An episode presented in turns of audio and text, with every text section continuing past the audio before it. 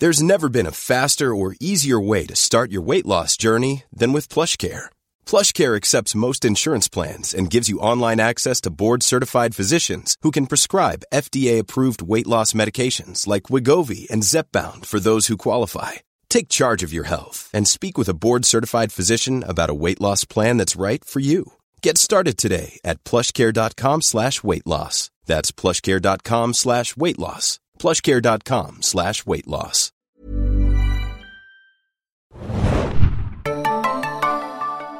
Hallo und herzlich willkommen, liebe Zuhörer und Zuhörerinnen, zu einer neuen Ausgabe des Junkies Podcast. Äh, wir sind heute hier versammelt in guter alter Game of Thrones Runde. An meiner Seite links Hannah. Hi. Und zu meiner rechten Mario. Hallöchen. Um nicht über Drachen, Tits and Dragons zu sprechen, um mal Ian McShane zu, zu zitieren. Nein, wir sprechen über eine andere Serie, ähm, die gerade frisch gestartet ist und auch hier in Deutschland zu sehen ist. Mario fängt an mit Schnippen, führt langsam seinen Kaffeebecher zum Mund und der hat das Prädikat. Soll ich es wirklich sagen? Du darfst es gerne sagen, Mario. Dann haben wir es weg. Verdammt guter Es Kaffee. ist verdammt guter Kaffee und wir machen hier hoffentlich einen verdammt guten Podcast und zwar zu Twin Peaks.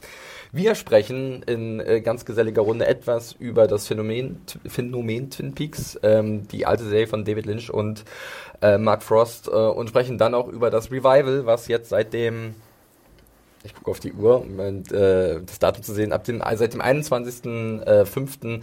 auf Showtime in den USA zu sehen ist und glücklicherweise auch hier zeitnah auf Sky. Immer montags dann äh, kann man das hier sehen oder halt dann ab Donnerstag, diesen Donnerstags, der 25.05. sogar in der deutschen Synchro. Ein guter Service. So, wir äh, reden zuerst etwas allgemein über die Serie und wollen dann so äh, auf der halben Strecke in den Revival-Bereich gehen, wenn wir auch etwas spoilern. Wir waren da nochmal vor. Aber ansonsten äh, werde ich erstmal meine beiden hier eingeladenen Twin Peaks-Fans etwas äh, zu diesem sehr besonderen Drama ausfragen, das vor 26 Jahren viele äh, Realitäten gesprengt hat, die Grenzen des Vorstellbaren und äh, sicherlich auch dann ähm, ja ein, ein Genre mit gep- geprägt und definiert hat, ein neues TV-Genre. So, legen wir los. Wir sprechen etwas über Twin Peaks generell. Wer möchte denn zuerst mal ein bisschen was dazu sagen, zu seinen besonderen Beziehungen, die er zu dieser Serie pflegt? Vielleicht Hannah. ja, vielleicht um euch auch allen das nochmal ähm, ja, zu erzählen. Ich bin ja auch die Älteste hier am, am Tisch. Ich habe Twin Peaks damals sogar live gesehen und wir erinnern uns, es wurde 1991, glaube ich, war es bei RTL ausgestrahlt. War es 90 oder 91? Ich habe es, glaube ich, mir irgendwo aufgeschrieben. Nee, 90 war in den USA. USA, ne? Okay, 91 auf RTL. Ähm, und ich erinnere mich noch sehr gut daran, es gesehen zu haben als Kind. Und äh, ja, ich war Kind, denn ähm, das Interessante ist, ich habe jetzt noch mal am Wochenende so einen ganz schnellen Rewatch gemacht, also nur mit den wichtigen Szenen. Und mir fällt immer wieder auf bei Twin Peaks, dass ich einfach vieles als Kind nicht geschnallt habe. Und ich erinnere mich trotzdem aber noch sehr gut daran, es gesehen zu haben, weil es natürlich eine Serie ist, die dir im Gedächtnis bleibt, wenn du es gerade als Kind siehst. Ich hatte einen älteren Bruder, deswegen ging das irgendwie. Ähm, und ich war geschockt und vieles habe ich auch nicht geschnallt. Viele sexuelle Anspielungen habe ich nicht geschnallt. Ich fand es furchtbar gruselig. Ich fand Bob schrecklich. Ich habe seitdem eine panische Angst vor Eulen. Ich schätze mal, es kommt daher. Ähm, aber Hast du auch ein verrücktes Erlebnis im Eulencamp gehabt oder so? in der, in der um, Lodge. um mal die Aber ähm, auch damals war mir schon bewusst, dass es einfach was ganz Besonderes ist, was wir da gerade gucken. Und äh, mein Bruder war, wie gesagt, älter und fasziniert davon. Und wir haben es ja geschaut. Und ich erinnere mich auch noch sehr gut daran an den kleinen Skandal, den es dann gab, dass äh, Sat 1 große Konkurrenz damals von RTL den Täter, den Killer von Laura äh, Palmer, dann auf Teletext veröffentlicht hat, auf der Startseite des Teletext. Und ich erinnere mich noch sehr gut daran, weil ich nämlich gerade beim, beim Tennistraining war. Ne? Und wir standen so in der Schlange, so die kleinen gemeinsam Mädels. Teletext gelesen? Nee, und haben darüber geredet sozusagen, dass jetzt irgendwie, äh, das Spoiler, glaube ich, den Ausdruck gab es damals noch nicht, aber ähm, ja, liebe junge Zuhörer da draußen, Teletext ist, gibt's immer noch. Gibt es immer noch, sogar online. Es gibt, glaube ich, den Online-Teletext sogar. Kann man online abrufen, ja. Könnt ihr mal auf, so, auf die Fernbedienung gucken, wenn ihr Ich hab- mal Fernsehen ich hab früher mal guckt. Fußballergebnisse im Teletext nachgelesen, aber ich will das nicht ausarten lassen. Ich würde diesen... Ich habe mich gefragt, ob eine kurze Frage, ob das das ist, was so über 60-Jährige abends auf der Couch machen, wenn wir irgendwie unsere Smartphones nehmen, ob die dann Teletext Teletext surfen. Drücken. Und dann auf die dubiose Zwischenseiten gehen und dann einsame Fernsehgucker suchen, die naja, Zeit verbringen wollen. Genau, aber das war so ein kleines Skandälchen und ähm, ja, aber es lief im deutschen Fernsehen und es war auch damals schon wild vor Internet und ich erinnere mich nicht daran, jetzt irgendwie Zeitung gelesen zu haben und irgendwelche Reviews oder ähnliches. Ich glaube, soweit war die Serie auch damals noch nicht, aber es war was ganz, ganz Wildes und Spezielles zwischen dem Knight Rider und ich weiß nicht, A-Team, was man sonst auf RTL schaute.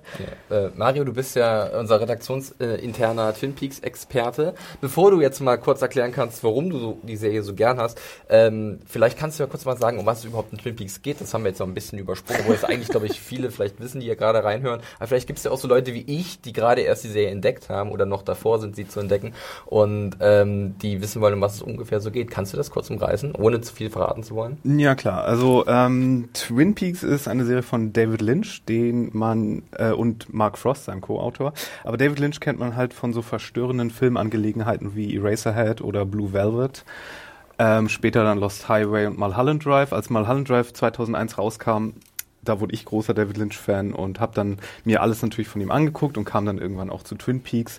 Und ja, für mich ich kann ich ja gerade mal kurz sagen, für mich ist gerade Weihnachten und Hanukkah und Ostern und alles zusammen. Kwanzaa, vergiss bin, Kwanzaa nicht. Ich bin, ich bin gerade sehr glücklich, weil ähm, Twin Peaks ist ja nicht nur, äh, es ist nicht nur, dass Twin Peaks zurück ist, es ist, dass David Lynch nochmal was gemacht hat, weil er hat vor zehn Jahren seinen letzten Film gemacht, ein vier Stunden auf Digitalvideo, was damals keiner mehr, gemacht, also was total verschrien war, äh, Mindfuck-Ding und danach wollte er aufhören, weil er ist ja eigentlich so ein Allround-Künstler, der auch eher Malerei macht und Skulpturen und Musik und seinen eigenen Kaffee braut und transzendentale Meditation macht. Und jetzt macht er nochmal 18 Stunden hier Twin Peaks alleine. Und er auch mit äh, Steinen auf Flaschen mir, schmeißt, um irgendwelche Rätsel zu lösen. Und es ist mir fast egal, dass es Twin Peaks ist. Ähm, es ist, es, mich freut, dass, dass es nochmal ein bisschen Nachschub von dem Mann gibt.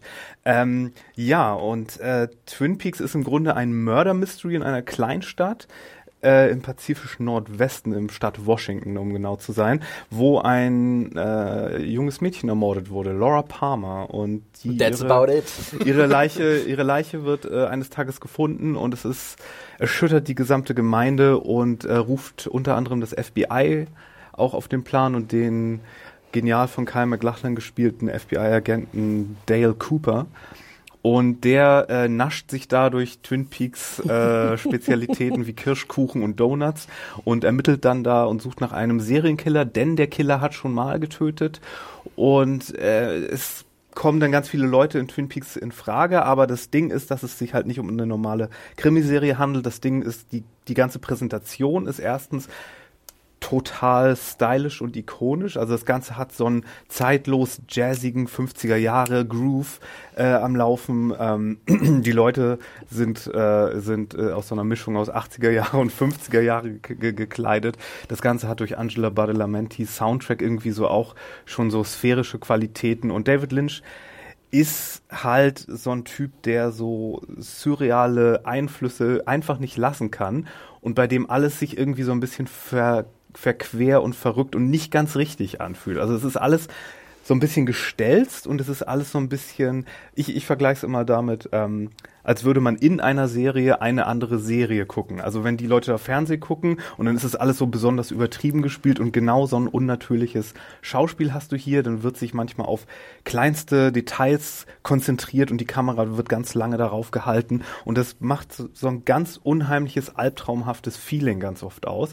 Gleichzeitig ist es aber auch super albern und die Charaktere sind total skurril und äh, das ist so eine wilde Mischung, die damals irgendwie komischerweise funktioniert hat, obwohl sie so eine Mischung aus TV-Konventionen mit Arthouse-Einschlag dann halt kam noch dieses Mystery äh, in dem Mordfall dazu. Und ja, das ist eine ziemlich wilde Sache. Ja, also wilde Mischung und wilde Sache ist, glaube ich, äh, eine sehr gute Beschreibung für Twin Peaks. Äh, Mario hat ja gerade schon angerissen, was da alles so passiert oder aus was sich die Serie zusammensetzt. Du hast nun so einen Kriminalfall, aber auch gewisse übernatürliche Facetten, die da beleuchtet werden.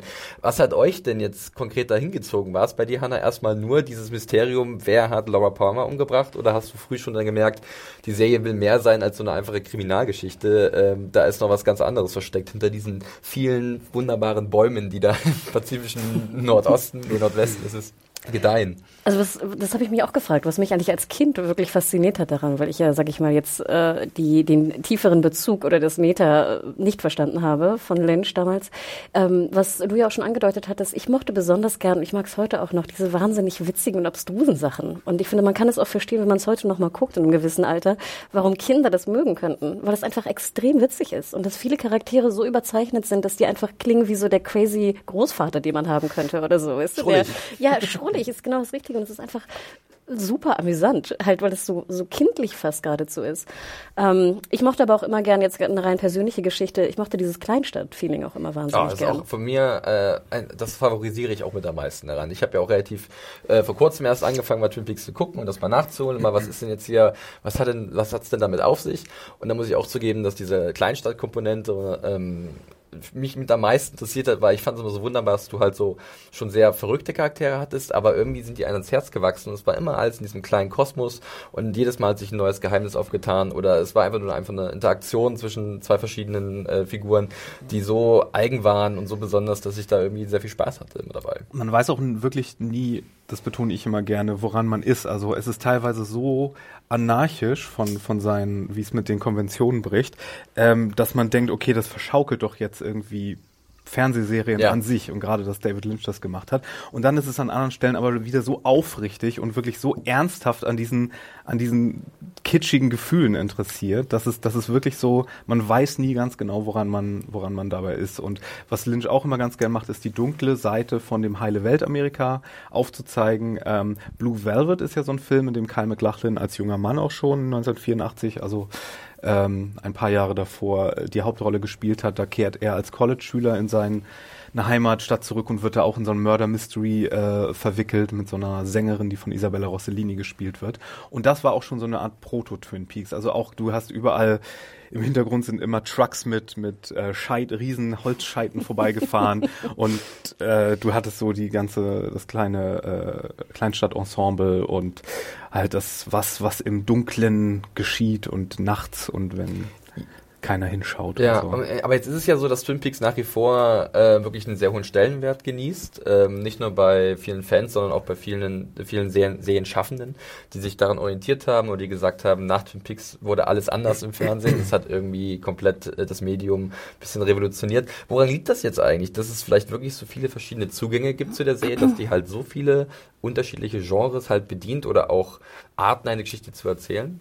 Ihr da eine Idee, was, was das Geheimnis sein könnte? Das Geheimnis von Twin Peaks? Ich glaube, wir dürfen ja auch nicht einfach vergessen, aus welcher Zeit Twin Peaks kommt. Also wir haben es ja schon erwähnt, in den 90ern, äh, Anfang der 90er. Ich glaube, ähm, Twin Peaks war ja auch, glaube ich, für einige Emmys nominiert und äh, hat auch einen Golden Globe, glaube ich, gewonnen. Aber ich hatte irgendwann mal gehört, das fand ich ganz interessant. Carl McLachlan hat, glaube ich, hier gegen den Matlock, gegen, wie heißt ja, der, ja. Falk verloren. Nee, nee aber oder? bei den Emmys, das ist so eine Anekdote, da erzählen die, da waren die zu dem, in dem Jahr nach der ersten Staffel die Stars und alle aus der Serienbranche konnten nicht verstehen, dass Twin Peaks nichts gewonnen hat, weil, weil allen klar war, Twin Peaks war die Serie. Es war halt so, als wenn Kino im Fernsehen das erste Mal ist. Und das ist heute, okay, Peak TV Time und sowas, äh, können sich vielleicht einige gar nicht vorstellen, aber damals war eine riesen Kluft zwischen Fernsehen und Kino. Also Fernsehen war verschrien. Das war kein Filmemacher, der was auf sich hielt oder Cineast hätte zugegeben, dass er Fernsehen guckt. Das war ein, ein, ein riesiges Ding. Hanne, Hanne und das, das genau, das, das wollte ich halt, das war meine Einführung, dass sozusagen wir nicht vergessen dürfen, wo das Fernsehen damals war. Wie gesagt, wir haben, wir haben Matlock geguckt, weißt du? Wir haben. Hey. Nein, Matlock, Matlock ist das. Na, und wie, wie du schon sagtest, kein Regisseur hätte sich getraut, eine Fernsehserie zu machen. Das war ein absolutes No-No. Das war Schmuddel am Ende der, der Straße sozusagen, was du dich nicht trauen würdest. Und in, in einer solchen Landschaft, wo auf einmal sowas einfach kommt, was ja auch heute immer noch crazy ist. Wir dürfen es nicht vergessen, hätte es Twin Peaks nie gegeben und würde heute das Original Twin Peaks kommen, wäre es trotzdem immer noch strange. Ja. Auch in Zeiten von Peak TV oder nicht, ne? Ja, ja. Der hat, der hat, Lynch hat sich gedacht, okay, nee, wir fangen nicht, wir fangen nicht leicht an mit dem Fernsehen, wir fangen gleich richtig schwer an und äh, revolutionieren nebenbei noch das Medium. Ja, und Ja, ich hatte, Wir haben, wir haben heute, finde ich, auch, auch viele, also, also Lost wurde ja auch, also alles, was ein bisschen weird ist, wurde dann auch immer Lynchian genannt, genauso Oh. wie Kafkaesk ja so ein überbenutztes äh, äh, Adjektiv ist. Aber ähm, so alle Sachen von, von äh, Lost, Leftovers, Damon Lindelof. Genau, die, die, die, die werden dann immer mit Twin Peaks verglichen oder Twin Peaks-esque genannt. Äh, das ist in den Zwischenjahren dann schon passiert. Ähm, was aber, finde ich immer wichtig ist zu erwähnen, wir haben ja heute viele Serien, die crazy Sachen machen hier, wie ist diese Marvel-Serie Legion und so. Aber das ist immer so Tapete, ne? Das ist irgendwie crazy shit auf dem Bildschirm, um irgendwie ähm, äh, äh, irgendwie so eine Geschichte über Kampf und sonst was. Bei bei Lynch ist es so Stream of Consciousness, der ganz aus einer ganz anderen Ecke kommt. Das ist irgendwie, also die Weirdness, seine, seine ganz eigene, die, die ähm, ist nicht unbedingt auflösbar, aufdröselbar. Das äh, ist ein sehr das, guter Punkt. Ja. Da würde ich gerne mal nachfragen, denn äh, ich habe das jetzt im Vorfeld von diesem Revival, hat man das ganz oft gelesen, es hat sich ja wirklich, es gab ja so viele Artikel dazu und so viele oh ja. Leute haben versucht zu erklären, was Twin Peaks ist oder was den besonderen Reiz der Serie ausmacht. Ähm, ist es wirklich ratsam zu versuchen, diese Serie zu verstehen und ihre Rätsel aufzudröseln oder ist es einfach nur ein Erlebnis an sich, das für sich steht? Stehen muss. Wie geht ihr da anders ran? Das finde ich eigentlich ganz interessant. Also ich habe auch äh, Lynch bis auf den letzten, habe ich äh, auch alle Lynch-Filme gesehen und äh, einige mochte ich, einige mochte ich nicht. Es gibt auch welche, die ich auf jeden Fall lieber gucke. Dune zum Beispiel gucke ich auch sehr gerne, ähm, haben wir noch gar nicht erwähnt. Ich habe immer das Gefühl, dass Lynch einfach nur versucht, Verwirrung zu stiften. Das war immer meine Vermutung. Also, dass eine Szene sie ist nicht dafür da, dass sie logisch ist oder dass du, natürlich kannst du versuchen, es dir irgendwie den Reim daraus zu machen. Aber ich habe immer das Gefühl, da passiert einfach etwas und das Ziel von Lynch ist einfach nur, dich zu verwirren und das löst etwas bei dir aus. Und ich finde, das merkt man auch heute noch. Das merkt man beim alten Twin Peaks, wenn man es rewatcht. Das merkt man beim neuen Twin Peaks. So geht's mir zum Beispiel einfach. Ich empfinde was, was einfach, was verwirrend ist in mir selber und dann deswegen hat es eine besondere, eine besondere Wirkung auf mich. Weil viele Serien sind ja schon, es sind Szenen, die sind, die gehen von A nach B, er untersucht etwas, sie werden komplexer heutzutage, klar, früher waren sie nicht so komplex. Aber ähm, im Endeffekt sind sie schlüssig und sie bringen eigentlich wieder am Ende, kommt es wieder zu einem Schluss, warum das so passiert ist. Und ich habe immer das Gefühl, dass bei Lynch ist es bewusst macht es keinen Sinn. Nee, da würde ich Oberflächlich gesehen für du mich, darfst gleich für mich jetzt persönlich. Mario. Ich möchte jetzt erst also es gibt, es gibt bestimmt einen größeren Sinn, aber so geht es mir einfach, dass ich oftmals denke, er will mich verwirren, weil Verwirrung auch ein, eine Empfindung ist, die sehr viel wert ist. Und die ist jetzt nicht, dass es, dass es, weil es einfach weil es etwas in dich auslöst, was du normalerweise nicht empfindest, oder ich zumindest ja. nicht empfinde. Und so geht es mir. Und so habe ich zum Beispiel auch, da werden wir ja gleich noch dazu kommen, die, die ersten beiden Folgen der neuen Staffel auch entdeckt. Ja. Aber natürlich äh, gibt es da ganze Theorien und äh, die sehr viel weitergehen, wo ich natürlich äh, gar nicht äh, etwas dazu sagen will. Aber mir persönlich geht es halt so. Ich, ich finde, die Verwirrung, die ist ein Symptom und das mögen ja auch viele nicht bei ihm, dass sie äh, sich darauf keinen Reim machen können. Das ist aber eher so ein Symptom, nicht weil er es weil so vorhat und weil er denkt, ah, jetzt mache ich hier mal was crazy Verwirrendes, sondern einfach nur, weil er so ein intuitiver Filmemacher ist, der äh, dem das Bild wichtiger ist als die Story und der zuerst an das Bild denkt und sich auf so viele Sachen auch während des Drehens noch einlässt. Denken wir nur daran, zum Beispiel, wie die Figur Bob entstanden ist. Da hat jemand eine Bemerkung gemacht, hier, hey, pass auf, dass der Requisiteur nicht in dem äh, äh, Raum eingeschlossen wird, wenn wir gleich drehen. Und dann hatte er dieses Bild von, von Frank, der da Requisiteur war, und dachte so, hey Frank, bist du Schauspieler? Jo, komm mal her, ich brauche dich für eine äh, für ein alternatives Ende für, für unseren Pilotfilm hier von Twin Peaks.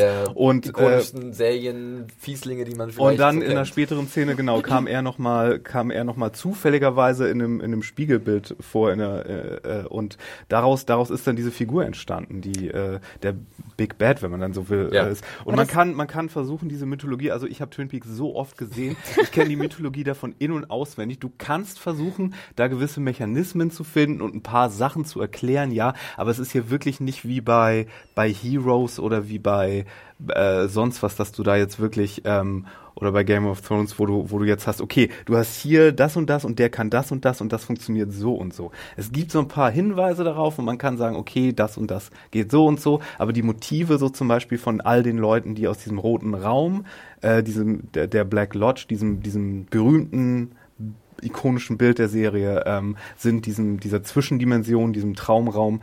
Ähm, die Motive von denen sind eigentlich total out there und können wir eigentlich nicht nachvollziehen. Das ist meine Angst jetzt an der neuen Serie, dass sie zu sehr versuchen, in diese Mechaniken reinzugehen. Aber das, also nochmal zurück zu mir. Ich wollte es nicht gerade eben nicht, dass das so den Anschein macht, dass ich denke, dass er bewusst einfach nur Craziness produziert und ja. gut ist. Also ja. ich habe sehr viel auch über vor allem die, die, die Kameraarbeit auch ähm, damals zumindest, also was heißt damals, vor ein paar Jahren gesehen und es ist wirklich so, so das meine ich mit Verwirrung stiften im Sinne von, ich glaube, da war so eine Szene ziemlich, ich glaube, es ist sogar im Piloten von Twin Peaks, vom alten Twin Peaks, dass du, da ist einfach dann so ein, so ein Kopf auf dem Tisch ist es ein Kopf? Ich glaube, es ist so ein, so ein Stier, wie heißt es, so ein, so ein Hirschgeweih. Hirschgeweih, So, ja. genau.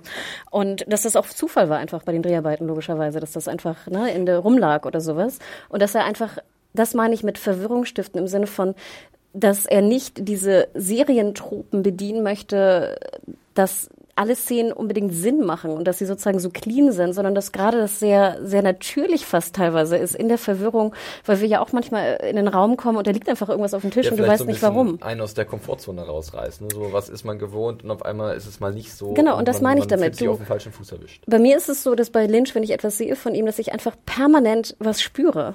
Und ich glaube, das ist die Intention einfach, dass du, dass etwas ausgelöst wird bei dir. Ich finde ja find beide Punkte sehr gut, weil das, das ist das, was ich jetzt auch halt bei, beim Sehen der ersten und zweiten Staffel von Twin Peaks so ein bisschen festgestellt habe, ist, dass halt ähm, die, die Sache oder dieses Produkt so viel Spielraum gibt zur Interpretation oder auch eben nicht, dass halt so viele Leute das verschieden wahrnehmen können und sich halt persönlich berührt fühlen können durch diese scheinbare Verwirrung, die gestiftet wird oder die wie Mario zum Beispiel eine gewisse Mythologie da drin sehen oder eine Mythologie auch und die versuchen zu ergründen. Und ich glaube auch, dass das tatsächlich eine der Stärken von Twin Peaks ist, dass sie halt so undefinierbar äh, sind, diese Geschichten und dieses, dieses Ding, ähm, dass jeder für sich selbst eine Antwort darauf finden kann, wenn er möchte. Und was vielleicht dann auch gerade die Gehirnzellen noch mehr anstrengt, sich damit auseinanderzusetzen. Wie war es denn für dich, Felix? Du hast ja gerade erst den Rewatch zum ersten Mal gemacht. Wie Im ist es denn? Sauseschritt. Im Sauseschritt, ja, ich hab-. Wie ist das denn, wenn man 2017 jetzt nochmal äh, 30 Folgen sind, Also glaube ich? natürlich kann ich diesen, diesen, diesen, ähm, diesen Ver- Vergleich zum damaligen Fernsehen nicht ziehen. Ähm, ich bin ungefähr so alt wie die Serie. ich möchte euch jetzt kein schlechtes Gewissen machen, aber das wollte ich noch unterbringen. Ähm, nee, so. Nein. ähm, auf jeden Fall ähm, war ich doch sehr, äh, ich war auf jeden Fall an sehr interessiert zu sehen, okay, warum ist es denn jetzt so ein, so ein legendäres Ding? Und ich hatte es ja schon erwähnt, diese Kleinstadt-Drama-Sache, die hat mir besonders am besten gefallen, weil ähm, ich liebe das immer, wenn uns irgendwie eine Geschichte mit ganz einfachen Mitteln in sich reinzieht und dann langsam so ein riesiges Gebilde aufbaut, wo äh, hier mal ein Charakter auftritt, der dann wieder weg ist, aber dann wieder kommt und du äh, brauchst so kleine Beziehungen zu denen auf. Ähm, dann kommt dann irgendwann so ein Moment, der vielleicht so ein bisschen übernatürlich wirkt oder wie wir es halt schon beschrieben hatten, vielleicht so nicht so richtig passt in diese Geschichte, der einfach mit dem bricht, was du kennst. Ähm, klar, ich bin natürlich auch von modernen äh, Sehgewohnheiten beeinflusst und habe auch schon meinen, meinen guten Anteil an seltsamen Sachen gesehen. Von daher ist jetzt sicherlich nicht sofort die Offenbarung gekommen bei Twin Peaks.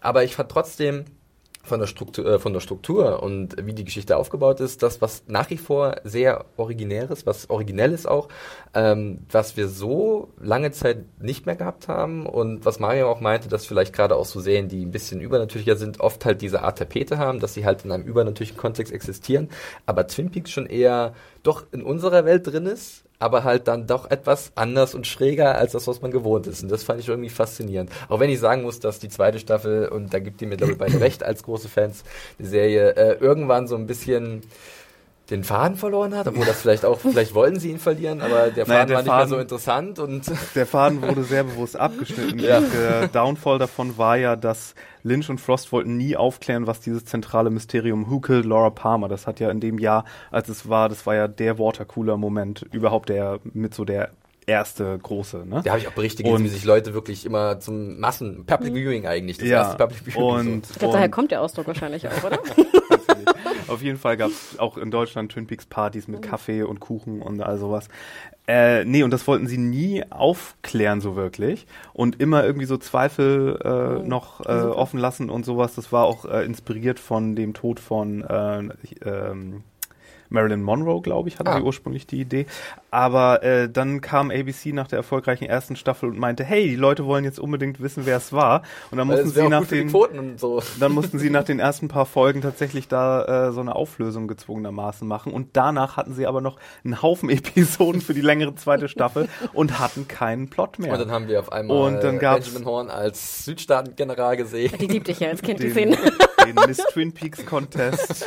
Und äh, ja, da, danach verlor sich das und äh, David Lynch und Mark Frost sind dann auch irgendwie vom Bord gesprungen. David Lynch kam dann nochmal fürs tolle Serienfinale zumindest wieder und hat dann noch den Twin Peaks Prequel-Film gemacht, der heißt Fire Walk With Me, wie eine berühmte Phrase aus der Serie. Ähm, den mochten damals viele nicht, der galt so lange, also unter Filmkennern galt er als verschrien, weil man dachte so, äh, was ist das denn für ein Lynch-Film? Da muss man ja die Serie zu kennen. Und unter Fans galt er so als zu anders als die Serie, weil der ganz anders vom Look her und viel her ist, so ganz, also sehr viel mehr wie seine anderen Filme eigentlich und gar nicht wie die Serie. Den hat man später, so Anfang der 2000er, wurde der wiederentdeckt und dann so als, als unterbewerteter Lynch-Film sozusagen neu entdeckt. Und äh, ich finde auch, das ist äh, einer der unterbewertesten Lynch-Filme und ich mag den sehr. Und äh, was Lynch äh, gesagt hat im Vorfeld zur neuen Serie, ist jetzt, glaube ich, auch sehr wahr geworden, nämlich, dass Fire Walk With Me sehr viel näher an dem neuen Twin Peaks dran ist als äh, die Serie eigentlich. Vom, vom Härtegrad, äh, vom, vom Look, vom, vom cineastischen ja. Viel einfach, vom ganzen Flair her, ja. Das ist alles sehr viel düsterer und grafischer auch. Da, da baut Mario schon eigentlich eine ziemlich gute Brücke äh, zum Revival, über das wir ja gerne gleich ein bisschen genauer sprechen können.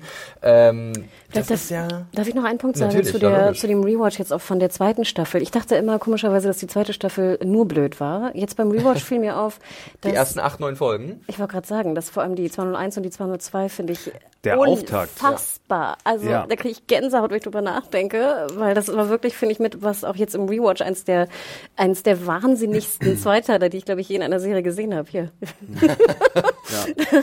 Also wie gesagt, ich kann jedem wirklich nur empfehlen. Also wenn ihr auch mal den, die, die erste Staffel euch äh, reinzieht jetzt, äh, gibt nicht auf, guckt die 201 und die 202. Das ist immer noch, finde ich, Wahnsinn. Auch in der, in der Produktion. Lynch hat auch die Regie geführt, ähm, wie du auch schon sagtest. Und das ist äh, krass. Also ja. Äh, ich, mir fehlen da echt die Worte, das irgendwie zu beschreiben. Und ihr habt absolut recht, nachher bis so zur 10, 11 oder so, dann wird's Crazy Town und sehr soapy. Und da sind auch so wahnsinnig viele Stränge, die einfach null funktionieren, was mir sehr einfach fiel Ma jetzt im Nadine Rewatch. Superkräfte Die mochte ich, die mochte ich. Nein, das Schlimmste fand ich James und seine Liebesaffäre oh. da mit dem Auto. Nee, also, nee Liebesaff was Liebesaffären angeht, wird's ja nicht schlimmer als Billy Zane, der dann am Ende oh, noch Audrey bekommt. nein, hey, Zane entjungfert im Jet. Sie wird im Jet entjungfert, das war euer Problem, war das super romantisch. Oh. So romantisch. Oh, Nein, also, wir, wir gehen jetzt hier, glaube ich, ins Detail, aber ähm, ja. Du hast doch nicht Little Nicky erwähnt, ich wundere mich. Little Nicky, ja, ich hatte den mal wieder verdrängt, ja. Aber also, das ist natürlich äh, Wahnsinn, was da, wo dann einfach wirklich, ja. du merkst, es funktioniert einfach nicht, ne? Vorne und hinten sehr nicht. eigenartig. Sehr, sehr viele ja. eigenartige Sachen. Ja, und sie haben ja noch versucht, das irgendwie so weird zu halten ja. in der zweiten Staffel und so Lynch zu simulieren.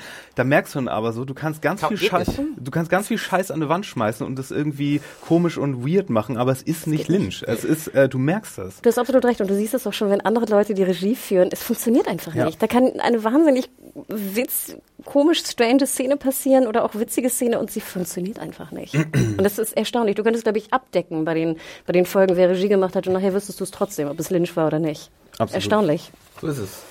Ja, wunderbar. Dann würde ich sagen, gucken wir uns mal das Revival an. Die übrigens, wo du es gerade gesagt hast, komplett von Lynch gemacht ist. Es sind 18 Stunden so komplett Tito Lynch Regie. Kriegst du da Gänsehaut? Und Mark, äh, Mark, äh, neu zusammengeschrieben mit Mark Frost. Ja. Ähm, die haben gemeinsam 18 Episoden aus dem Boden gestampft, äh, von Showtime halt 2014 bereits bestellt, mhm. muss man sich mal ja. vorstellen, vor drei Jahren. Und Dreharbeiten waren 2015. In den letzten Monaten äh, ist da eine Dynamik entstanden und eine Vorfreude bei vielen Leuten ähm, es gab sehr viele abs äh, obstruse, geheimnisvolle kleine Trailer und Teaser, auch ein paar Rätsel für die treuen Fans. Die Geheimhaltung war Spitzenklasse. Ja. Also ich habe selten so gesehen, dass so wenig rausgegeben wurde. Keine Charakterbeschreibungen, obwohl wir den 217 starken Megacast Geht. irgendwie kannten. Kann man mal machen.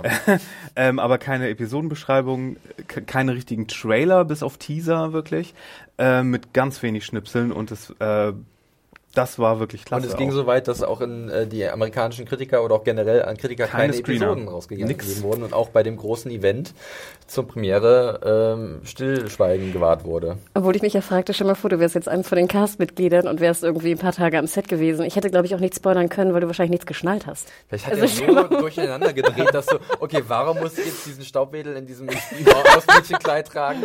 Kyle, dreh einfach die Szene. Also ganz, es ja, wird nachher schon irgendwie Sinn deswegen, ergeben. Deswegen, ich meine, stell mal vor, du bist jetzt Jennifer Jason Lee oder so und sagst irgendwie, ja. kannst, kannst du was spoilern? Und dann so, ich trage einen Bademantel. Ich glaube, bei Lynch wissen das erstens alle, weil alle kennen Lynch und äh, vertrauen dem da. Und es soll übrigens auch eine, also er ist nicht so ein Mad Genius wie äh, Kubrick, mit dem es ganz furchtbar anstrengend ja. ist. Alle, die mit ihm arbeiten, schwärmen immer davon, was für eine tolle Atmosphäre es am Set ist und wie freundlich er ist. Und er ist auch überhaupt, wenn man Lynch im, ich dachte immer, als ich seine Filme anfing zu sehen, dachte ich immer, oh, der ist bestimmt so ein verkopfter und so äh, hochintellektueller und so Kubrick-mäßig und anstrengend und furchtbar. Und dann sieht man Interviews mit dem und er spricht in seiner komischen Stimme und er ist, oh, this is so wonderful, Angela. Coop, Schreit er come here. auch? Und er ist, er ist, er ist wirklich so ganz, ganz begeisterbar und so was ganz Naives hat er und so was ganz Intuitives. Das macht ihn irgendwie ganz Sympathisch special irgendwie. Ja. Ja, äh, dann würde ich sagen, legen wir los. Ich äh, gebe nochmal die Spoilerwarnung raus für all die. Ja, jetzt geht's aber los auch für die alte Serie, äh, wenn ihr noch nicht, wenn ihr noch nicht durch den Sat 1 Text gespoilt seid oder durch das Bonusmaterial der ersten Staffel der DVDs damals, wo auch verraten wurde, wer der Ach, Killer ist. Ja, so habe ich es nämlich erfahren, Folgen bevor bevor es aufgelöst Ich wurde. wusste es Ähm, vorher nicht, man hat mich nicht gespoilert. Dann sehr dann äh, dann ist jetzt äh, jetzt Ja. ist Schluss, ja. Ja, aber wir wollen jetzt so ein bi- bisschen reingehen äh, in die neuen äh, zwei Folgen von Twin Peaks, der dritten Staffel. Von daher eine Spoilerwarnung. Ähm, schaut sich an und kommt dann mal zurück. Oder, also ich weiß nicht, inwiefern wir auf gewisse Details eingehen, bis auf das, äh, das Geräusch, das Mario gerade gemacht hat. Ähm, aber wir werden eventuell schon ein bisschen spoilern, deswegen seid gewarnt. So, da haben wir sie also. Eine Doppelfolge zu Beginn. Ähm, gut 110 Minuten, wenn ich mich nicht täusche. Ähm, die Rückkehr, The Return von Twin Peaks. Part 1 and 2. Richtig. Mario, äh, du hast auch die Review bei uns geschrieben, die könnt ihr gerne nochmal nachlesen. Ich frage habe aber nicht, nicht die Hälfte erwähnen können, was, was da drin Trotzdem abgeht. frage ich wie Güte. immer die Dame in der Runde. Oh, So, hast du es vorhin schon angedeutet, Hanna. Wie war denn jetzt der allererste Eindruck von dieser, von dieser Doppelfolge? Bevor wir vielleicht kurz erklären, um was es geht, das kann Mario wieder übernehmen, aber erstmal der erste Eindruck, was war das? also ich äh, verwirrt. also wie gesagt, ich war, war extrem verwirrt. Ich war aber auch extrem fasziniert, weil ich finde es ja schon interessant. Ich meine, du hast jetzt diesen Kult-Klassiker, auch so, so, sag ich mal, schlecht, negativ und auch in den Quoten, wie Twin Peaks damals die Serie geendet ist. Ähm, fand ich es doch einfach wahnsinnig spannend, wie jetzt ein, ein Lynch da wieder rangeht. Wie gehst du ran? Ne? Machst du wieder, bist du wieder in Twin Peaks, lässt die alten Charaktere auftauchen, Du weißt, machst alles wieder das Millionen Gleiche? Genau. Menschen wahnsinnig viel erwarten. Machst du was komplett anderes? Gehst du komplett weg von Twin Peaks? Oder gerade weil du diesen Cast hast, war ja anzunehmen, dass die Charaktere wieder aufhören. Was machst du? Was machst du? Und ich fand, es war ziemlich geil, was er gemacht hat. Denn ich, also für mich ist es so eine Art Mischung und auch, wie Mario schon sagte, sehr lynchy, sehr, sehr lynchian, extrem, aber auch wie Ryan Reynolds here from Mint Mobile. With the price of just about everything going up during inflation, we thought we'd bring our prices down. So to help us, we brought in a reverse auctioneer, which is apparently a thing. Mint Mobile unlimited premium wireless. Ready to get 30, 30, bit to get 30, bit to get 20, 20, 20, bit to get 20, 20, bit to get 15, 15, 15, 15 just 15 bucks a month. So, Give it a try at mintmobile.com slash switch. $45 up front for three months plus taxes and fees. Promo rate for new customers for limited time. Unlimited more than 40 gigabytes per month. Slows. Full terms at mintmobile.com. ja wahnsinnig faszinierend und auch was wir vorher angedeutet hatten, immer noch, auch in Zeiten von Peak TV und Craziness TV, was wir auch haben, etwas komplett anderes. Es fällt einfach auf und es ist etwas, was, obwohl wir sehr viel Serien gucken, äh, alle, etwas, was komplett raussteht. Das, so ging's mir. Ja, Mario, kannst du aus deinen vielen Worten, die du geschrieben hast, die du auch gerne noch hättest mehr schreiben können, kannst du irgendwas rausfiltern, was du kurz sagen kannst, wie es bei dir gewesen ist? Äh, ja, Erwartungen waren äh, äh, sehr hoch, aber ich habe mir überhaupt keine Sorgen gemacht eigentlich. Bei X-Files, bei, bei, bei X-Files war es wirklich so, ah, funktioniert das? Und wir haben festgestellt, nee, Chris Carter hat sich so als George Lucas seines Fachs entpuppt und war äh, wirklich gar nicht so gut. Aber bei Lynch, da wusste ich, das wird kommt, also er wird er verfolgt kein Fernsehen, er hat überhaupt keine Ahnung, was im Fernsehen vor sich geht. Der, der hat da seit zehn Jahren jetzt irgendwie seine, seinen Kaffee gemacht, experimentelle Musik gemacht und wie gesagt, seine Meditation und hat da einfach gemacht, was er will jetzt und, und da wusste ich, da kommt wahrscheinlich was sehr Verwirrendes, nicht besonders Kohärentes unbedingt raus, Ja. aber ähm, ich weiß, ich würde drauf stehen und ich stand drauf. Es war vielleicht ein bisschen viel Fanservice tatsächlich, weil er ein bisschen sehr viel von dem wieder reinbringt, was damals war, aber wie gesagt, für, für man weiß nicht so genau, äh, ja, wie gesagt, nochmal von vorn. Äh, ich hätte nicht erwartet, dass wir zum Beispiel in den roten Raum so viel Ja. zurückgehen und wie einige Charaktere nochmal zurückgebracht wurden oder einige Schauspieler, muss man sagen, fand ich jetzt auch ein bisschen zweifelhaft erstmal, weil zum Beispiel sehen wir Cheryl Lee wieder, das damalige Mordopfer, ähm, die äh, in mit ungefähr demselben Dialog von damals nochmal da ist. Die Episode beginnt sogar mit Ja. einer Szene aus dem Und äh, dann, aus dem und, und klar, in diesem roten Raum ist alles möglich theoretisch. Ja. Aber ich glaube, wenn wir uns theoretisch praktisch fragen sollten, warum müssten diese Leute jetzt gealtert sein um 25 Jahre? Habe ich mich tatsächlich auch ähm, gefragt, aber- das ist nicht so elegant vielleicht und, und überhaupt Laura Palmer dann nochmal reinzubringen. Er, klar wollte er wahrscheinlich die Schauspielerin einfach nochmal dabei haben. Das sind auch Motive, aus denen er manchmal crazy Sachen macht, wie zum Beispiel die Storyline mit Shelley damals. Ja. Er mochte Mädchen Amick und wollte sie küssen, deswegen gab es diese Szene. Ähm, und, und jetzt wollte Cheryl Lee halt nochmal dabei haben, obwohl ihre Story ja abgeschlossen ist. Und sie hat im Twin Peaks Film Erlösung gefunden, o- obwohl der ein Prequel ist, aber der hat dann so Ja. zeitlich so ein bisschen verrückt gespielt. Und, und sie da nochmal reinzuholen, fand ich jetzt nicht so gut.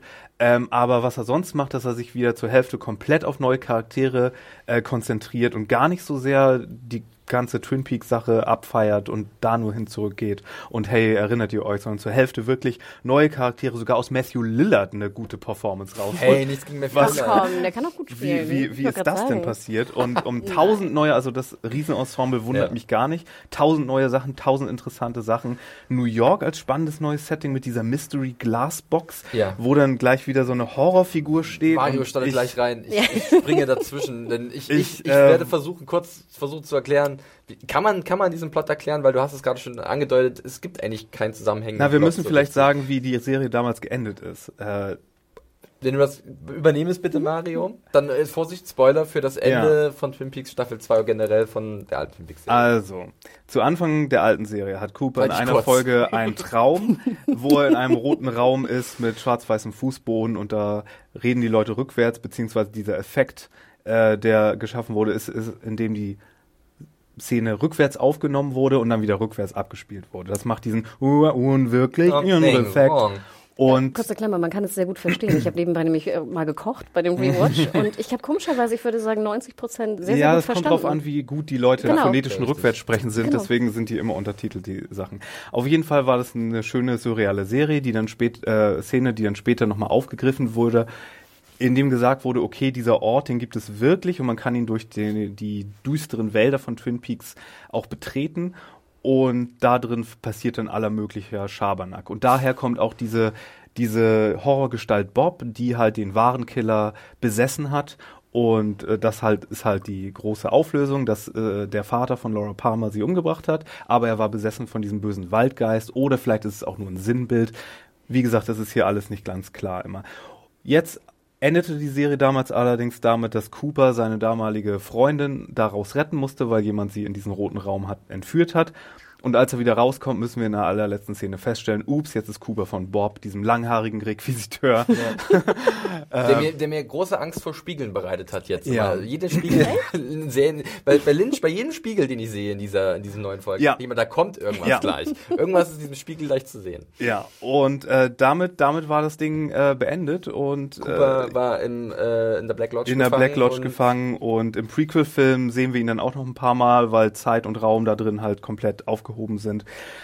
Ja, und äh, 25 Jahre später sitzt er da immer noch, wie wir gleich zu Anfang feststellen. Gealtert aber. ähm, gealtert und trifft dort auch alle möglichen äh, Leute, den Einarmigen, der ähm, auch gleichzeitig äh, oder den Riesen, der hier allerdings komischerweise nicht als Riese in den äh, Credits steht, sondern mit Fragezeichen. Das ist auch ganz mysteriös. Das ist aber der äh, alte Karel Stückchen. Stuyken? Wenn du das sagst. der äh, damals den? Riesen gespielt hat. Damals gab es dann ja noch The Man from Another Place, das war der Michael J. Anderson, dieser kleine Mann, der da getanzt ist immer Mhm. und rückwärts gesprochen hat. Der ist jetzt nicht mehr da, wurde durch diesen Baum ersetzt. Dazu muss man allerdings wissen, Okay, ist jetzt schon wieder. egal. Sag erst mal. Ihr merkt Auf- schon. muss ich ich, festhalten. ich, ich, äh, bei Twin Peaks habe ich kein Halten. Ja. Auf jeden Fall ist jetzt der böse Cooper in, der- in der Außenwelt unterwegs. äh, Keime Glas. Mit Bobs Haaren. mit Bobs Haaren. Oder die alte Perücke von Michael Äh, Horst, und, der und, Hawk und super hat. schwarzen Augen und ist irgendwie ein, ein mega böses, fieses Badass. Also denkt an Dennis Hopper in Blue Velvet. Er mordet denkt sich an, seit Jahren durch, äh, durch die USA anscheinend. Ja, ja, ja, genau. Und, und äh, das ist fantastisch anzusehen, wie der Hammy McLachlan, der ja wirklich nicht für subtiles Schauspiel bekannt ist, hier nochmal schön aufdrehen darf und, und mal den Bösen raushängen lassen darf, während der gute Cooper komplett planlos immer noch nach 25 Jahren durch den roten Raum wird. Und gleichzeitig haben wir dann noch eine Story, wo in äh, North Dakota, South Dakota, eine, ist, oder? Ich hatte auch North, aber ich bin. South Dakota habe ich mir aufgeschrieben. Okay. Das ist Äh, nicht schlimm. In Dakota. äh, auch äh, eine Leiche gefunden wird, äh, wo ein Schulrektor, halt Matthew Lillard, für verantwortlich sein soll, aber das der hat wiederum Informationen an die Cooper will über seine Sekretärin. Und es ist es ist wir wissen noch gar nicht wie das alles zusammenhängt aber es gibt ja Cooper mordet sich um eine gewisse Information zu bekommen. Und auf der anderen Seite versuchen die Lodge Bewohner also die äh, unwirklichen Leute ihn wieder reinzubekommen damit der gute Cooper raus kann gegebenenfalls. So, das hat jetzt Mario geradliniger erklärt, als es im Endeffekt ist, oder Hanna? Wenn man sich so die ersten Ach so, und New York, anguckt. New York. In New, New York, York. gibt es eine Glasbox, wo ein Milliardär ein, Sure. ein, ein jungen? Mann dafür bezahlt, dass er diese Glasbox anguckt, weil vielleicht passiert irgendwann mal was in dieser Glasbox. Und tatsächlich passiert Und am Ende passiert Glasbox. auch was in dieser Glasbox, aber vorher wurden die eigentlich schon zerschnetzelt von dem Ding, das aus der Glasbox kam. Und es ist, äh, ja, So, jetzt, ja, haben wir das, jetzt haben wir das so ein bisschen zusammengefasst. Ich hoffe, wir können uns noch weiterhin folgen, liebe Zuhörer und Zuhörerinnen. Ähm, ich habe es gerade erwähnt, so richtig geradlinig ist das nicht erzählt, Hannah, sondern wirklich Szenen wechseln gerne mal komplett an andere Orte und dann gehst du wieder Fade in, dann gehen wir Ich wollte gerade sagen, genau, Schwarzüberblendung, dann Hardcut, ne? Es wird ja auch sehr wild äh, rumgemischt. Den Anfang fand ich auch sehr interessant, ne? Wie fängst du es an? Der Vorspann ist ja auch ein Tick variiert, ne? Ähm, das Interessante bei Lynch fand ich mir, das habe ich mich gefragt, ich weiß nicht, was ihr dazu sagt. Irgendein Redakteur, glaube ich, in den USA sagte auch, es kommt einem so ein bisschen vor, was jetzt nicht negativ oder positiv, also ohne Wertung sein soll, dass du wie so ein, die Szenen alle nehmen kannst, in den Beutel schmeißen kannst, rumschütteln kannst und sie einfach rauswerfen kannst und dann würden sie genauso viel oder wenig Sinn machen, als wenn sie so geschnitten sind, wie sie geschnitten sind. Ja. Und das ist etwas, was, das fand ich auch ganz interessant, dass Ich glaube, das ist eine Methode. wie bei Philip K. Dick, ähm, wo du einfach, das ist halt die Frage, das ist ja etwas, was man eigentlich äh, eher kritisieren würde, aber sozusagen bei Lynch es nicht tut. Und ich will, wie gesagt, auf die alte Diskussion gar nicht nochmal eingehen. Was mir besonders aufgefallen ist bei den zwei Stunden und auch bei dem Lillard-Charakter oder auch von seiner Frau, und ich glaube, so hieß die Folge auch, ne? The Morrisons are coming to dinner oder irgendwie sowas. The glaub, so Return hieß die- Teil 1 und 2 war es, glaube ich, oder? Oder Part nee, 1? Part 1 und 2, ja. Ach Nee, so. du, meinst jetzt die komischen Episodenbeschreibungen. die Genau, davon das waren die, die komischen Beschreibungen. Ja. Das, was ich aber faszinierend finde in dieser, in diesen beiden Folgen, diese neuen Charaktere, die da eingeführt werden, und das habe ich immer bei Lynch. Du siehst, ich weiß nicht, zwei Cops aus dem Auto steigen und beide sehen interessant aus. Und ich finde, das fällt mir sehr oft auf, jetzt, wenn wir eine klassische Uh-oh. CW-Serie nehmen zum Beispiel, dass die Charaktere gerade durch die, die, dass sie so schön sind und so gelackt sind und so halt so typische Seriencharaktere sind, einfach schon von ihrem Aussehen so uninteressant sind. Und ich finde bei Lynch, er hat diese faszinierende Fähigkeit oder sein, sein, seine Castingdirektorin, einfach, dass du, du siehst jemanden und der wird neu eingeführt und diesen Charakter finde ich auch nach zehn Sekunden interessanter als viele Charaktere, die irgendwie seit drei Die Folgen durch entsprechen eine, keinem vorgestellten Schönheitsideal oder irgendeinem Bild, was Genau. man hat. Ne? Das ist irgendwie, das könnte einer sein, den ich gleich beim Bäcker treffe oder so. So- Deswegen, deswegen finde ich ja, funktioniert Mulholland Drive als Film auch so gut. Obwohl Mulholland Drive ja auch ursprünglich ein Serienpilot war, der nicht weiter verfolgt wurde. Und die ganzen Charaktere, die du da eine Szene lang siehst, die sind auch so interessant genug. Und äh, die eigentlich natürlich hätten ausgebaut werden sollen, vielleicht oder sonst was.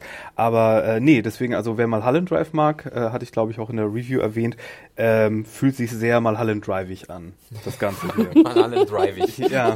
Sehr gut.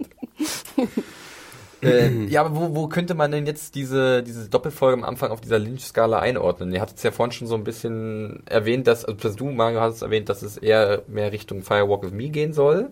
So vom Gefühl. Ich muss ehrlich zugeben, mein Punkt war so, also ich war auch in gewisser Art und Weise fasziniert. Ähm, ich hatte natürlich auch wieder meine Momente, wie auch schon bei der alten Serie, wo ich gedanklich so ein bisschen draußen war, weil ich, also zum Beispiel dieser Kaugummi, Kaugummi an dem Stock, wie ich ihn liebevoll nenne, in, in diesem, diesem, in dieser Black Lodge, dieser, dieser, That gum you like is going to come back in style. ja, so sieht's irgendwie aus, Mario. Ähm, der, da habe ich auch sofort dran denken müssen, tatsächlich. Der hat mich doch sehr verwirrt, aber generell ähm, war das vielleicht auch wieder eine Intention. Wir hatten das Thema ja schon gehabt.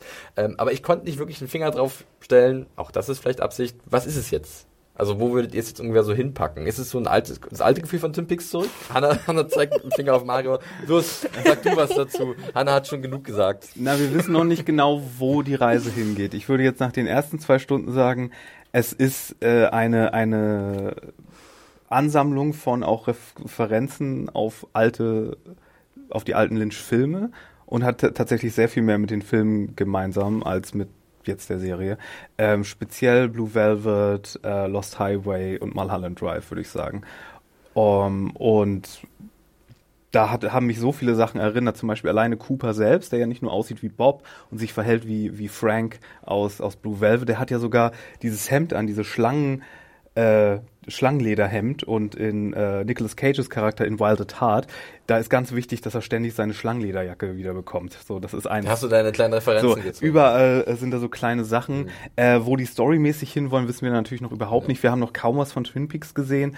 Ähm, ein paar Charaktere sind wiedergekommen, aber den neuen Sheriff haben wir noch nicht gesehen. Stimmt. Du hast es, du hast es vorhin schon erwähnt, ähm, ein bisschen Fanservice war dabei. Ich muss ja ehrlich zugeben, da ich ja so ein Fan bin von dieser Kleinstadt, ähm, hätte ich gerne vielleicht sogar schon ein bisschen mehr davon gesehen, wie die gealtert sind. Und Hannah sagt auch, ich auch, warum denn gerade? Weil du siehst ja am Ende der Folge, siehst du ja wirklich ein paar bekannte Figuren. Einen deutlich gealterten äh, James. James is still cool. Ja, aber er hat anscheinend einen Motorrad, einen Motorradunfall gehabt. James war noch nie cool. Sorry, nee, aber Team Bobby hier. Aber man sieht eine, man sieht äh, Shelly zum Beispiel. Hört auf, dieses Lied zu singen. Sonst werde ich euch hier sofort rausschmeißen aus dem Podcaststudio. Das ist furchtbar. Ich hasse dieses Lied. Nein, aufhören, stopp. Break.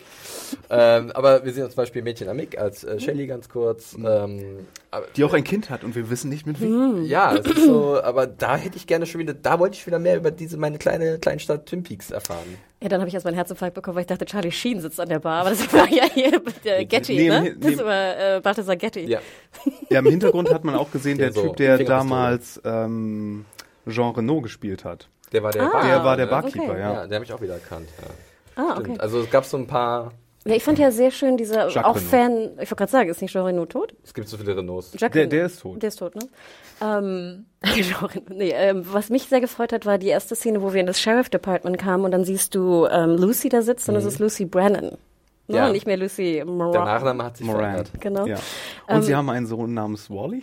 Ja, das ist Nicky. Der am selben Tag Geburtstag hat wie Marlon Brando. Wally, Wally Brandon? Und da muss ich sagen, das war so der erste Moment, der bei mir nicht funktioniert hat. Und zwar, als dann ähm, Andy kam, den ich sonst immer sehr mochte. Ich fand, der hat extrem komisch gespielt ich weiß nicht, Andy war. Viel gemacht. Doch, er stand aber so da und hat irgendwie so zwei Sätze gesagt oder einen vielleicht auch nur und es war total strange. Also noch stranger, als ich dachte, dass es mhm. wäre. Das hat mich irgendwie wieder rausgeholt. Aber mir geht's genauso wie dir, Felix. Ich hätte gern noch mehr Fanservice gehabt. Also ich wäre gern noch länger in Twin Peaks gewesen, statt jetzt nach Vegas noch zu gehen. Also Fan schmaler Grad, ne? Fan also Fanservice ist für mich übrigens das ganze ähm, rote Raumzeug. Ähm, ah, okay. weil, weil das war damals immer so der heilige also weil das ja so selten auch vorkam, dass diese rote Raumszenen kamen, ah. waren das immer, und das so ein ikonisches Bild auch ist, waren das immer so die Fan-Lieblingsszenen natürlich und unter den Fans die, die am meisten diskutiert hm. wurden. Und dass wir da jetzt so viel Szenen bekommen und so viel neue Erklärungen dazu auch, ähm, das ist für mich der Fanservice. Das finde ich wahnsinnig spannend, weil das ähm, war mir ähm, fast schon zu viel, der rote Raum. Ich hätte am liebsten. Ja, ja, nee, mir, mir, mir auch, aber ja. das ist, was ich mit zu viel Fanservice ja, meine, okay. meine. Und gar nicht mal die, die Sachen wie jetzt lustige Twin Peaks-Szenen. Also ich meine, da muss man natürlich auch differenzieren. Ich möchte jetzt auch nicht, dass jeder von den bekannten Charakteren seine zwei Minuten im Rampenlicht bekommt und dann siehst du kurz, ähm, keine Ahnung, wie, wie äh, Bobby oder so mit, mit, mit dem Auto vorbeifährt und einen coolen Spruch von sich gibt und dann nimmt der nächste dran oder sowas. Sowas wir natürlich nicht sehen. Aber dieses altbekannte Gefühl, das fand ich halt schon immer ganz schön äh, an der Serie, wenn es halt um diese Kleinstadt ging. Und das äh, kam halt am Ende so auf. Und da habe ich gedacht, oh ja, das könnte doch wirklich wieder so ein bisschen. Das ist nicht ganz so, aber ich kann das mehr begreifen als den Rest der, der Folge oder der Rest der beiden Folgen. Von daher fühle ich mich hier ein bisschen wohler. Wo ich mich total verwirrt gefühlt habe, war tatsächlich, als man Ben Horn die Szene mit, mit, mit Ben Horn Bruder. und sein Bruder Jerry, den man Jerry. ja überhaupt nicht erkannt hat. Ist auch wie so ein Hobo auf der Straße. Ja, der verkauft jetzt Gras. Der ver ich weiß nicht. Ja, auf jeden Fall ging es wieder um Leckereien und irgendwie Miam Miam. Und, das äh, fand ich aber wunderschön. Ich liebe ja auch schon dieses, was an der Wand ist in dem Hotel. Also erstmal müssen wir ja sagen, es fängt, glaube ich, an, fängt die, die Folge fängt doch an auch dann mit, mit Dr. Jacoby. Dr. Jacoby, der Spaten, der Spaten geliefert bekommt. aber das, das, Re das Reveal war auch ja, geil, wo man erst nicht weiß, wer ist das.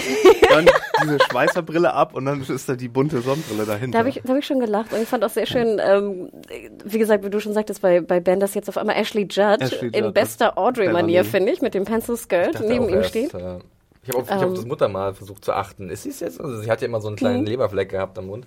Ja, am Auge, Augenbrau. Oh, ah, Augenbrau, genau, richtig. Ähm, also ich war auch, ich war sehr happy, als wir da in den Locations waren.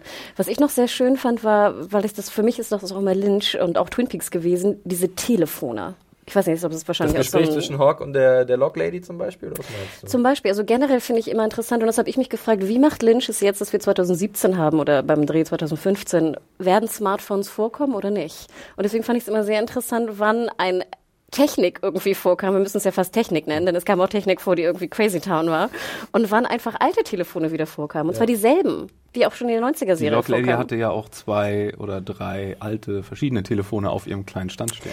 Genau, und bei der Log Lady natürlich furchtbar traurig. Wahnsinn, Oh, das dass sie es war noch. hart. äh, Das war hart. Na, also wer es nicht weiß, sie ist ja gestorben, ne? Ja, Kurz- na, direkt, also kurz nach ihren ersten Dreharbeiten im Jahr 2015 noch. Und war das äh, ja, Ja. und die sieht ja hier Du auch siehst es wirklich, ja auch, ne? äh, die soll ja hier auch Es war, es war, sein, ich fand das sehr interessant. Ich habe ähm, da auch was gelesen. Es war ja auch wie so, ein, wie so ein Gespräch, was wie ein Abschied auch klang, was ja dann so eine doppelte Bedeutung schon fast Mit hat. dem Good Night, Margaret, da und hatte ich aber auch- Das, das Genau. war tatsächlich dann, hat halt Twin Peaks auch wieder eine sehr emotionale Seite. Oder Can't Make It, ne? too äh, weak. äh, enthüllt irgendwie, ähm, was das ja auch diese, diese diversen Stärken der Serie auch zur Schau trägt. Ähm, genau. Und dann, äh, wie gesagt, Telefone kommen ja öfter vor, auch von der Lady, die da in diesem Raum mit der Toten, äh, ne? Da, äh, telefoniert, glaube ich, auch so eine typische Lynch-Szene, diese Telefonate an sich. Aber wir sehen ja auch Bad Cooper, wie er da mit dem wildesten Technikgerät irgendwie, ich weiß nicht, einen Hack macht. Ich habe keine Ahnung, was das eigentlich gewesen sein soll. Ein guter alter Laptop, Schleppi.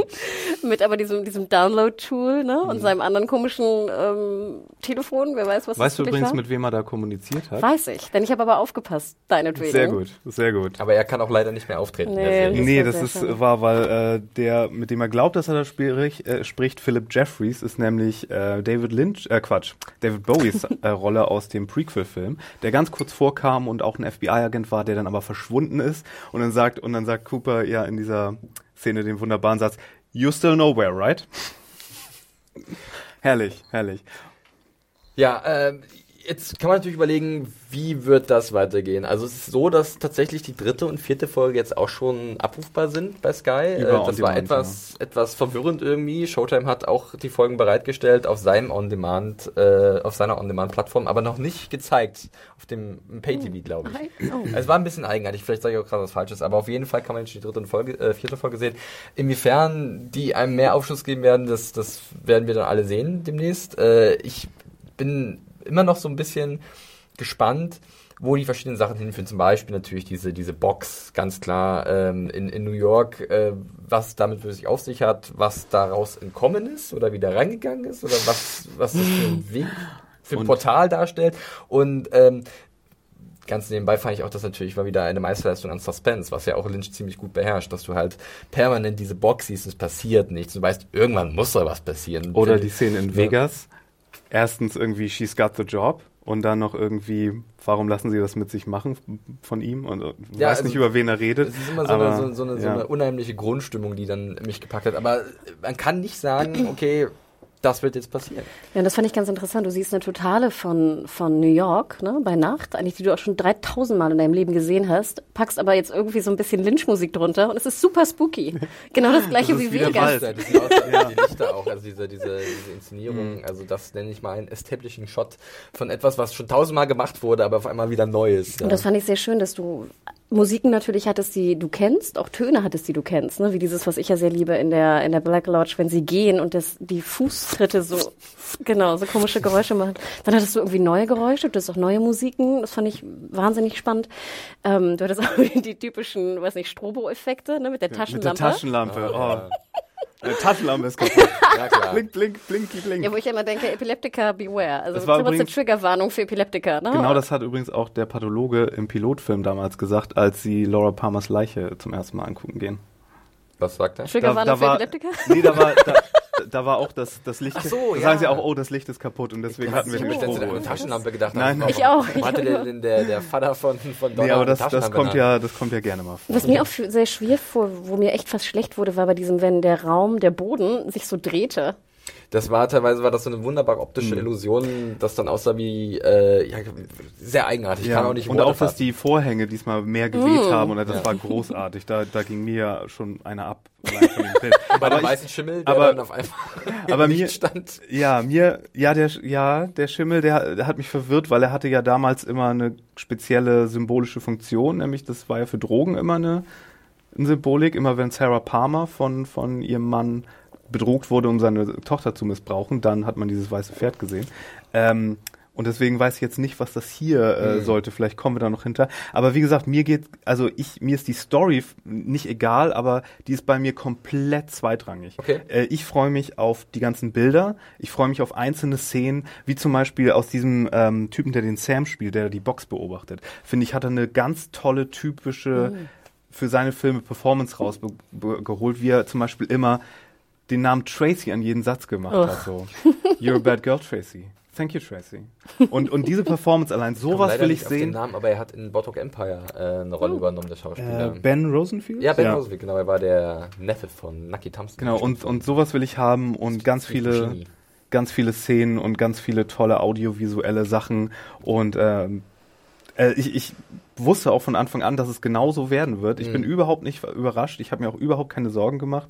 Es ist, ähm, sorry, wenn ich hier so Fan Nee, rum okay. von Boyer, aber es ist, es ist, es ist, äh, steht, es steht Lynch drauf, es ist Lynch drin und ich bin jetzt für die nächsten 16 äh, Folgen wahrscheinlich der glücklichste Mensch der Welt und lass mich da auf diesen Ritt ein und was die da handlungsmäßig machen, schlechter als die zweite Staffel kann es nicht werden. Das hört sich jetzt noch so ein wunderbares Schlusswort an, aber ich möchte gerne noch ganz kurz diese eine Frage stellen oder eine, eine weitere Frage stellen und zwar, äh, wir sind jedoch relativ unkritisch jetzt mit Lynch umgegangen, weil es auch äh, so ist, dass natürlich man schwer definitiv sagen kann, was daran so schlecht ist oder was einen, was daran so begeistert, weil es halt so undefinierbar ist. Aber es ist natürlich das Risiko gegeben, dass ähm, der gute Lynch zu viel überdreht und das dann irgendwann vielleicht nicht mehr wirklich so originell ist oder nicht besonders genug oder einfach sich äh, ermüdend wird und langweilt, wenn man halt nichts versteht. Ist das ein Risiko, was also was was existiert und was passieren könnte? Oder Also ich glaube, das kriegt der halt die Vorschusslorbeeren? Nee, ist okay, der darf sich das erlauben. Nein, oh Gott, also es kann immer noch sehr viel äh, schief gehen, würde ich jetzt sagen, wer weiß. Ne? Ähm, er macht, führt ja auch die Regie und hat jetzt ja nicht den Druck bekommen, auch von, von Showtime. Wir erinnern uns das ja auch, er hat ja, glaube ich, alles am Stück gedreht und er später beschlossen, wie er sie zusammenschneidet, episodenmäßig. Also ich meine, im Endeffekt wird, wie Mario auch schon sagt, der Lynch wirklich draufstehen. Was du, glaube ich, auch meinst, ist, dass einfach viele Leute äh, mögen solche Art von Filmen slash Serien nicht. Also es gibt genug Leute, die ich auch kenne, die mögen Absolut. Lynch-Filme nicht. Das, Ja. ist, das ist einfach nicht deren Ästhetik, das ist nicht die, das, das, solche Stories wollen sie nicht sehen. Gerade die Stories, diese Verwirrung, die du Genau. meintest, die wird nicht von jedem Es ist auch sehr brutal. Wir dürfen nicht vergessen, auch jetzt beim Rewatch fiel mir das erstmal auf. Das war mir damals als Kind ja gar nicht so bewusst, auch wie, wie brutal und wie auch, auch sexuell gegen Frauen natürlich. In das, dem Auftritt haben wir auch eine wahnsinnig brutale Szene. Super äh, brutal. Wir haben, was ich immer wahnsinnig schwierig finde, was natürlich auch bei Twin Peaks schon vorkam, ist, wenn Frauen ins Gesicht geschlagen wird. Du siehst es auch hier. Äh, du siehst eine, eine wahnsinnig ekelhafte Leiche. Jetzt nicht von einer Frau, ich glaube, es war ein Mann. Der Körper von einem Mann, Kopf von einer Frau. genau. Ähm, Mach was also, Neues. also, äh, na, da sind natürlich auch äh, diverse Geschichten mit dran. Und ich kann jeden verstehen, der einfach sagt, nein, Lynch ist nicht meins. Und die werden auch keinen Spaß an der Serie haben. Ich denke auch. Und wenn es nur Lynch wäre, würde ich auch sagen, ja, da ist die Gefahr, dass es sowas wie Inland Empire wird. Ich sag nur Digitalvideo vier Stunden, was irgendwann komplett äh, vom Wend- Rad drehte. Sie die VHS bitte. Aber, aber wir haben hier, und der wird ja immer gerne vergessen, Ja. aber es ist ja zur Hälfte auch die Arbeit von Mr. Frost, der die Drehbücher alle mitgeschrieben hat. Und Mark Frost ist jemand, der da Stringenz reinbringt. Kann ein bisschen zumindest regulieren, meinst du? Genau, der ist da durchaus äh, eine, eine, eine erdende Kraft. Und er ist ja auch ein etablierter Fernsehautor und so. Und deswegen, also wäre es nur Lynch, würde ich sagen, ja. Da ist auch die Gefahr, dass es irgendwie seinen Mainstream-Appeal verliert, weil das ist überhaupt ein Mainstream, das Ding gehört ins Programmkino. Ja. Das hat im Mainstream-Fernsehen nichts zu suchen. Das ist immer noch eine Anomalie, ja. Und schon ähm, Ähm, einfach mal so 18 Folgen bestellt ja, und sagt, komm, mach einfach mal so. los. Und, und das ist ja nur dem zu verdienen, Na, dass der ja auch- David Nivens, der Sendechef, ein Fan von Lynch ist. Ne? Und es gab ja auch ein paar Probleme anfangs, budgetär und also das Nee, war er, ja hat, schon. er hat, als er erst acht, äh, neun Episoden nur bekam, hat er gesagt, ich bin raus und hat die sozusagen rein erpresst, dass er 18 bekommt. Ähm, Also- und es hat geklappt, der, äh, dieses Wahnsinn. Pokerspiel, ja. Ähm, nee, aber deswegen, ähm, dass es überhaupt so, so einen großen Anklang hat, das ist für mich immer noch unbegreiflich und äh, ja. ja, dass wir überhaupt hier sind und einen Podcast machen über eine neue dritte Staffel von Twin Peaks ist ja schon wild. Hätte ich mir persönlich niemals vorstellen können. Young Whippersnapper. Ja, wunderbar. Ähm, ich würde einfach sagen, dann äh, lassen wir es dabei bei unseren Eindrücken zu diesem Revival, zu den ersten beiden Folgen der dritten Staffel von Twin Peaks. Äh, wir können keinen richtigen Ausblick geben. Wir sind genauso gespannt wie ihr, was da passieren wird, wer noch alles auftreten wird. Mario hat es vorhin schon mal kurz erwähnt. 217 Namen sind auf der Castingliste irgendwann mal aufgetaucht. Da sind noch Kollegen und Kolleginnen dabei wie Naomi Watts, äh, Michael Sarah, äh, wen habe ich? Jim Belushi, äh, Robert Napper, äh, Laura Dern, die angeblich Diane heißt. Nee, nee, nee, das Nee, ist noch nicht, das Willst ist noch nicht confirmed. Glaubst du noch nicht wirklich? Das ist nicht confirmed, glaube ich. Ähm, aber es gibt die Gerüchte, dass man Diane, äh, also die Frau, mit der Cooper die ganze Zeit in sein Diktiergerät sprach, dass man die jetzt mal sieht. Äh, ja, mal sehen. Mal sehen. Also da wird noch einiges passieren in den nächsten 16 Wochen ungefähr. Äh, jede Woche eine neue Folge ähm, und äh, ihr könnt jetzt, wie gesagt, bereits die erste und zweite sehen und die dritte und vierte auch schon. Wunderbar. Gut, ähm, dann würde ich sagen, sind wir durch, außer euch brennt noch etwas auf der Seele zum Thema Twin Peaks ähm, oder zu diesem Revival.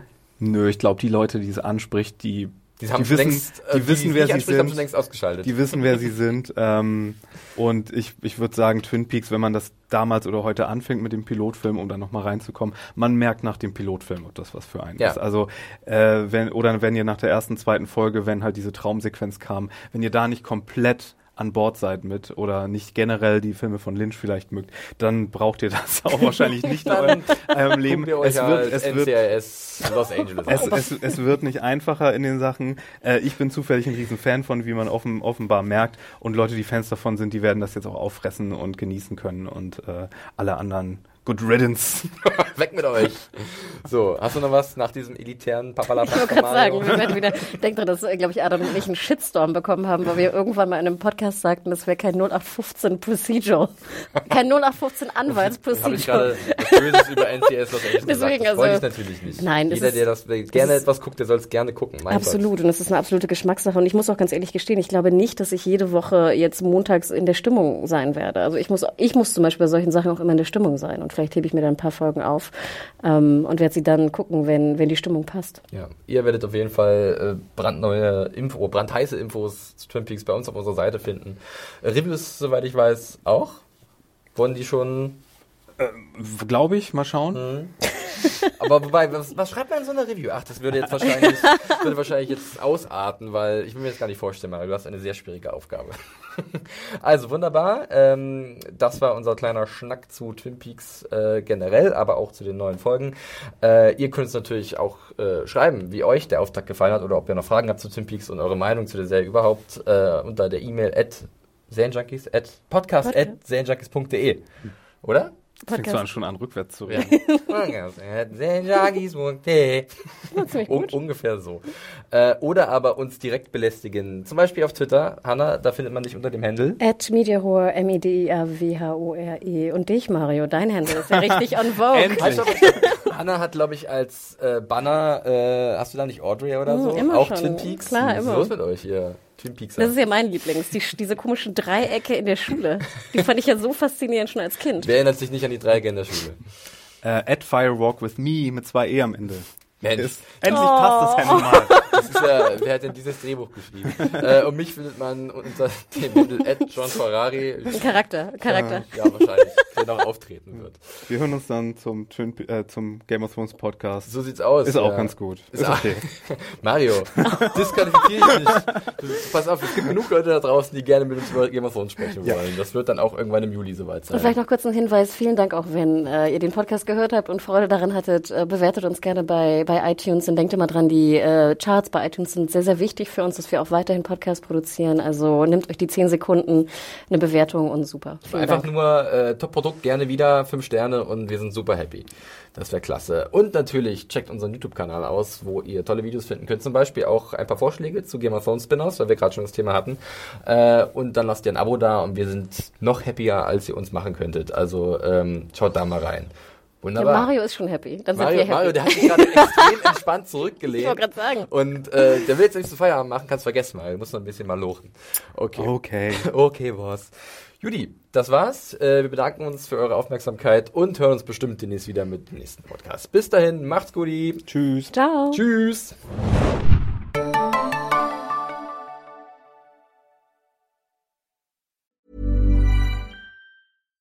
Here's a cool fact a crocodile can't stick out its tongue. Another cool fact you can get short term health insurance for a month or just under a year in some states. United Healthcare short term insurance plans are designed for people who are between jobs, coming off their parents' plan, or turning a side hustle into a full time gig.